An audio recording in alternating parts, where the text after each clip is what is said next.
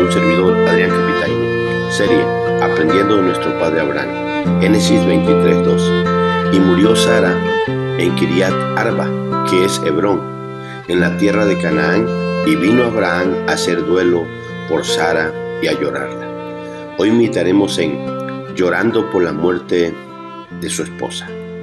La Biblia es hermosa, pues no solo registra los éxitos y momentos agradables de los hijos de Dios y de los héroes de la fe, como en este caso Abraham, sino igual narra sus momentos tristes y trágicos. Hoy veremos uno de ellos. Primero, Sara vivió 127 años. Dice el verso 1, fue la vida de Sara 127 años, tantos fueron los años de la vida de Sara. Aquí se nos registra la edad de la esposa, la amiga, la consejera, la compañera de viajes y de mil aventuras de Abraham, desde que salió de Ur de los Caldeos. Y nos dice que ya era una anciana de 127 años.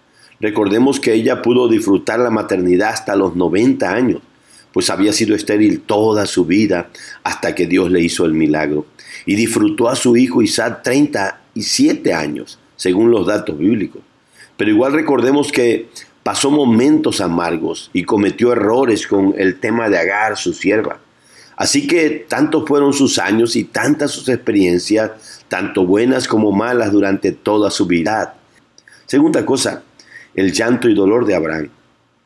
Y murió Sara en Kiriat Arba, que es Hebrón, en la tierra de Canaán, y vino Abraham a hacerle duelo por Sara y a llorarla. Verso 2.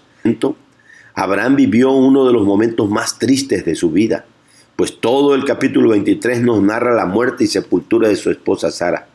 Así vemos que después de que Dios le salva a su hijo, Dios le quita a su esposa.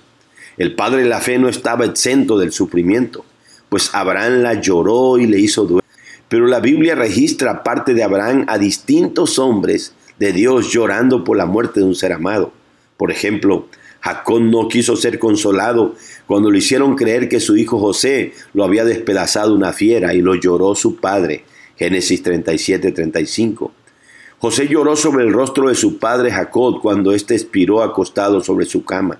Y lo embalsamaron y lo lloraron 70 días, según la costumbre de los egipcios. Génesis 49, 33 al 50, 53. Puedes leerlo, hermano. El pueblo de Israel lloró a Moisés 30 días en los campos de Moab y se cumplieron los días del lloro y del luto de Moisés. Deuteronomio 34.8. David, el hombre conforme al corazón de Dios, lloró en muchas ocasiones por la muerte de sus hijos, pero una de las más dramáticas fue cuando murió su hijo Absalón, rebelde por cierto, pues él lloraba a gritos diciendo, Hijo mío, Absalón, hijo mío, Absalón, ¿quién me diera que yo muriera en lugar de ti? Absalón, hijo mío. Segundo de Samuel 18:33. Uf, Y el Señor Jesucristo es impresionante verlo llorando ante la tumba de su amigo Lázaro. Y conté que lo iba a resucitar, pero la Biblia registra que Jesús lloró. Unas pequeñas palabras que nos dicen una gran verdad. El propósito de mencionar todos estos casos, aparte de muchos otros, es para demostrar que no tiene nada de malo llorar cuando se pierde un ser amado. Tercer punto, las promesas para los que lloran. Así como es bueno ver a la luz de la Biblia que no es malo llorar cuando Dios nos quita a nuestros seres amados, igual es bueno ver que hay hermosas promesas para los que lloran, las cuales Dios dejó para traer consuelo a los enlutados pues tampoco es correcto y bueno que pasemos meses y años llorando por ellos, pues la palabra de Dios nos dice, bienaventurados los que lloran, porque ellos recibirán consolación. Mateo, Mateo 5:4. Vosotros lloraréis y lamentaréis, y el mundo se alegrará, pero aunque vosotros estéis tristes, vuestra tristeza se convertirá en gozo. Juan 16, 20. Dios destruirá la muerte para siempre y enjugará el Señor toda lágrima de todos los rostros Isaías 25, 8. Cambiaré su lloro en gozo y los consolaré y los alegraré en su dolor. Jeremías 31, 13. Por la noche durará el lloro y a la mañana vendrá la alegría. Salmo 35. Así que si bien es cierto, los hijos de Dios como Abraham no están exentos de perder a un ser amado y de llorar, también es cierto que tienen la gran ayuda de su Dios que sabe dar consuelo a los enlutados. Isaías 57, 18. Veamos lecciones prácticas.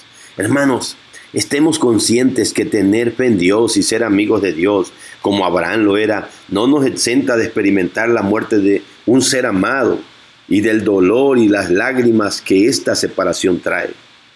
Estemos preparados, pues Dios puede hacernos un gran milagro y librar de la muerte o sanar a un familiar y también puede hacer que termine una prueba difícil de manera bonita. Pero eso no quiere decir que siempre será así, pues al poco tiempo Dios puede mandar o permitir que vengan otras pruebas más difíciles en las que no recibamos el milagro que queríamos, sino que perdamos a un familiar y terminemos llorando por el gran, gran dolor de la separación.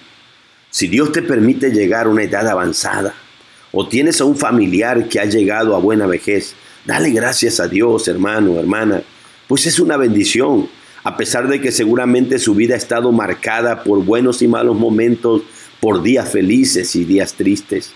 Hermanos, quitémonos la idea errada de que no debemos de llorar cuando un familiar muere, pues como vemos en la Biblia, los hombres y mujeres de Dios, a pesar que tenían mucha fe y confianza en Dios, lloraron y guardaron luto y se dolieron cuando perdieron a seres amados. Llámese esposos, padres, hijos, hermanos o amigos, su muerte siempre duele y hace llorar.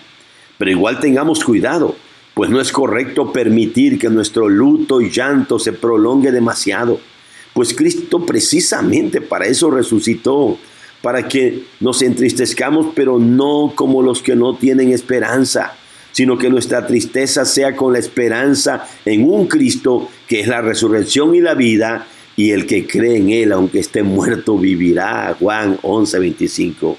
Hermano, hermana, podría ser que alguno de ustedes esté ahora mismo en la etapa final de sus días. O quizás tengas a un familiar en esas circunstancias. Si así fuera, no tengas temor, hermano. Mira que eso está establecido para todos los hombres. Hebreos 9:27, todos moriremos antes si no viene Cristo antes. Pero lo hermoso es que los cristianos tenemos un Dios eterno y para siempre, y Él nos guiará más allá de la muerte. Salmo 48, 14. Dios te bendiga, mi hermano, Dios te guarde y te fortalezca.